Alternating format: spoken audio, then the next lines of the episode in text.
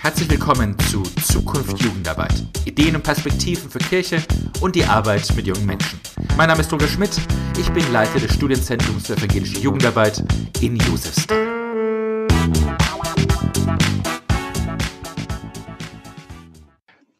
Herzlich willkommen, Tobias Fritsche. Tobias ist Landesjugendpfarrer der Evangelischen Kirche in Bayern. Herzlich willkommen, Tobi. Tagchen, hallo, Roger. Wir äh, sind zusammen jetzt am Nachmittag des äh, 13. März, der Tag, an dem äh, in Bayern zumindest und auch im Saal und vielleicht noch weiteren Ländern äh, verkündet worden ist, dass die Schulen und Kindergärten zubleiben. Und natürlich ist auch die Jugendarbeit betroffen. An vielen Stellen wird wegen des Coronavirus ähm, keine, keine Jugendarbeit, kaum Freizeiten stattfinden. Vieles wird abgesagt. Das ist natürlich eine notwendige äh, Sicherungsmaßnahme für Jugendliche, dass sich dieser Virus langsamer verbreitet und äh, unser Gesundheitssystem nicht überlastet wird. Von daher eine gute Sache, aber trotzdem, deswegen rede ich mit dir, Tobi, die Frage für uns, was heißt eigentlich Jugendarbeit unter den Bedingungen des Coronavirus? Ähm, kannst du vielleicht mal sagen, was waren jetzt die, die Dinge, mit denen du dich jetzt in den letzten Tagen beschäftigen musstest, damit äh, wir mit dem Coronavirus gut umgehen können? Jugendarbeit heißt ja in allererster Linie, und das wird einem jetzt halt nochmal ganz, ganz klar, Gemeinschaft. Ja, und Gemeinschaft ist in der Jugendarbeit immer noch Face-to-Face-Gemeinschaft und das ist ja das große Kapital, das ist super.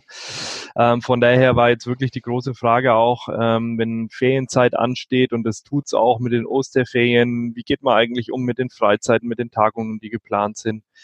Ähm, darüber hinaus ist natürlich auch in jetzt bei uns eine spannende Frage gewesen, wie wir mit Fortbildungen, Seminaren äh, und sowas umgehen, wo ja Menschen aus ganz Bayern zusammenkommen. Das heißt, es kommen natürlich auch ähm, wie man so schön sagt, Multiplikatoren zusammen. Nur Multiplikatoren werden jetzt gerade auch zu Virusmultiplikatoren, wenn es blöd läuft. Ähm, von daher haben wir tatsächlich in, in gerade auf Landesebene eine Situation, wo wir, wo wir im Sinne des Schutzes der Allgemeinheit überlegen müssen, zu welchen Trägern wollen wir gerade werden. Gell? Also wir sind sozusagen Träger einer guten Botschaft, Träger von, ähm, von Gemeinschaft, aber in dem Fall sollten wir keine Träger von, ähm, von Krankheit sein. Und das finde ich irgendwie auch bizarr, weil ähm, tatsächlich tun wir uns jetzt dadurch was Gutes, indem wir uns zurückhalten. Ich glaube, sowas hat es bisher auch noch nicht gegeben. Mhm. Ganz genau. Und wir äh, nehmen dieses Gespräch auch gerade über, eine, über ein Videokonferenzsystem aus. Äh, und natürlich gibt es jetzt auch schon eine, eine Menge Ideen, wie, wie wir es angehen kann. Weil natürlich, klar, es ist jetzt wichtig, dass wir uns in, in diesen Zeiten voneinander fernhalten, nicht zu nahe kommen, nicht in größeren Gruppen sind. Aber die Frage ist, was kann jetzt Jugendarbeit als, als Gemeinschaft sein? Und wie können wir der, der Einsamkeit, die bei manchen aufkommt, bei manchen da ist, der den Kampf ansagen. Dem Virus, aber auch der Einsamkeit.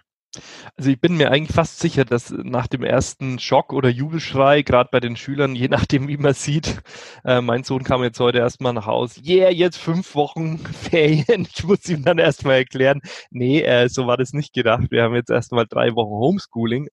Das ist, glaube ich, eine neue Situation. Ähm, auch übrigens klar für Eltern und, und Schüler, gerade die, die halt noch in der Schule sind. Für die, die alleine sind, ist es, äh, glaube ich, jetzt tatsächlich mal, ähm, dass, dass der ganze Bereich Social Media und digitale Kommunikation ähm, der ja eher so im Bereich Freizeit vor allen Dingen aufgeschlagen ist, jetzt auch ähm, nochmal umfassender in den Blick kommt. Und da bin ich total gespannt, was da passiert.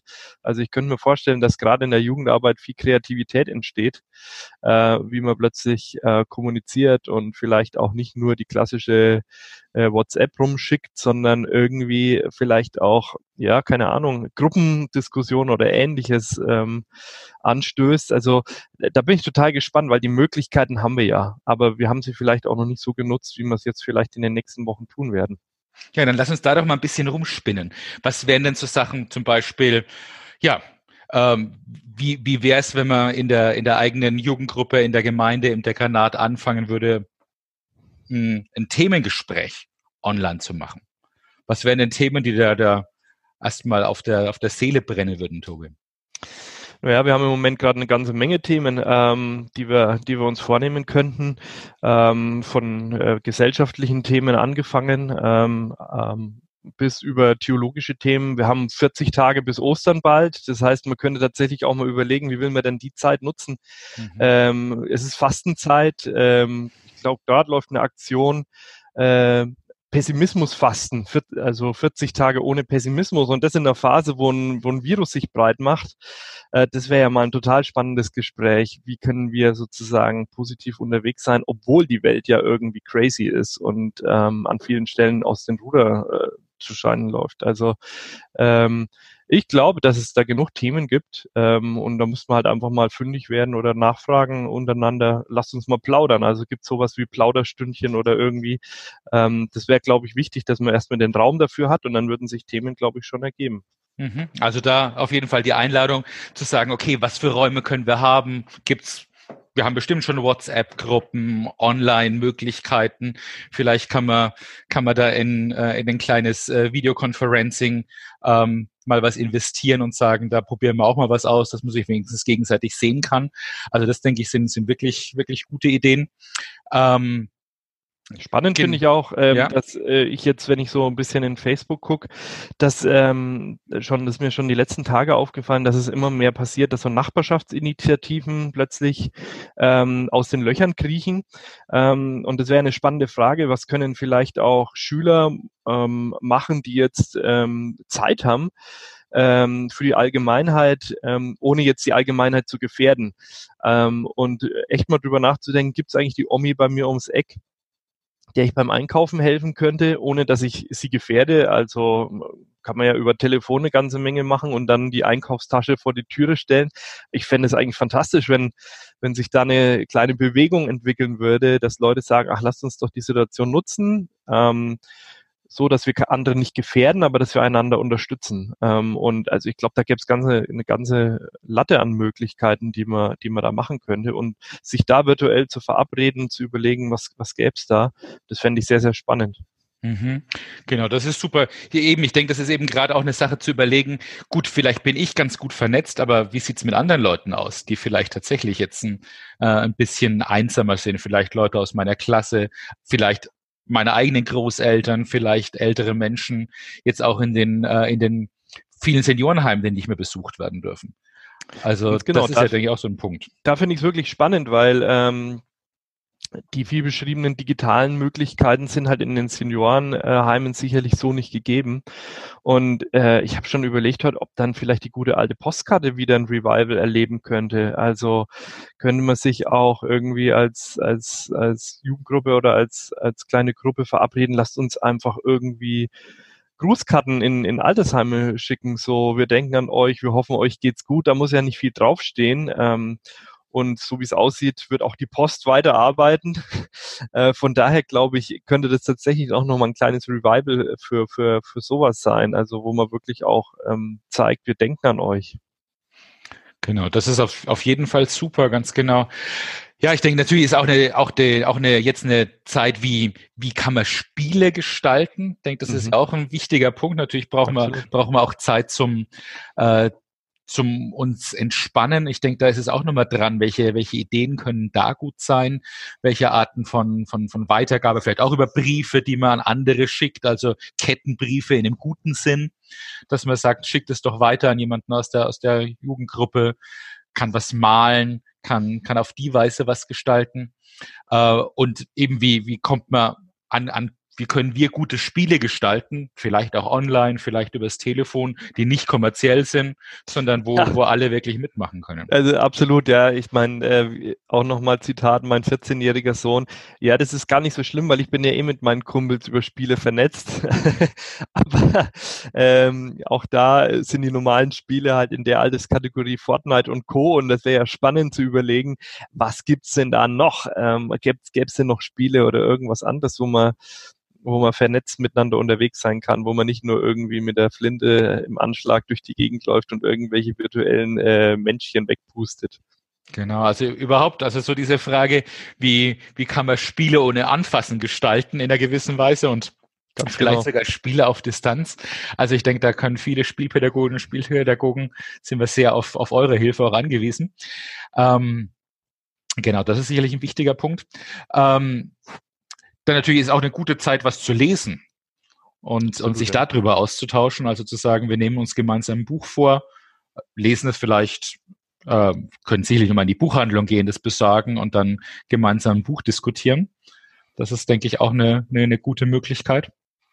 Absolut. Oder ähm, was auch, denke ich, äh, spannend wäre, ähm, das, das habe ich jetzt mit ein paar Leuten gemacht, dass man sich vielleicht coole Vorträge oder so, die, die spannend sind, äh, miteinander anschaut und darüber danach plaudert. Ähm, also ähm, theologisch zum Beispiel spannende Vorträge gibt's unter Worthaus, unter der Domain.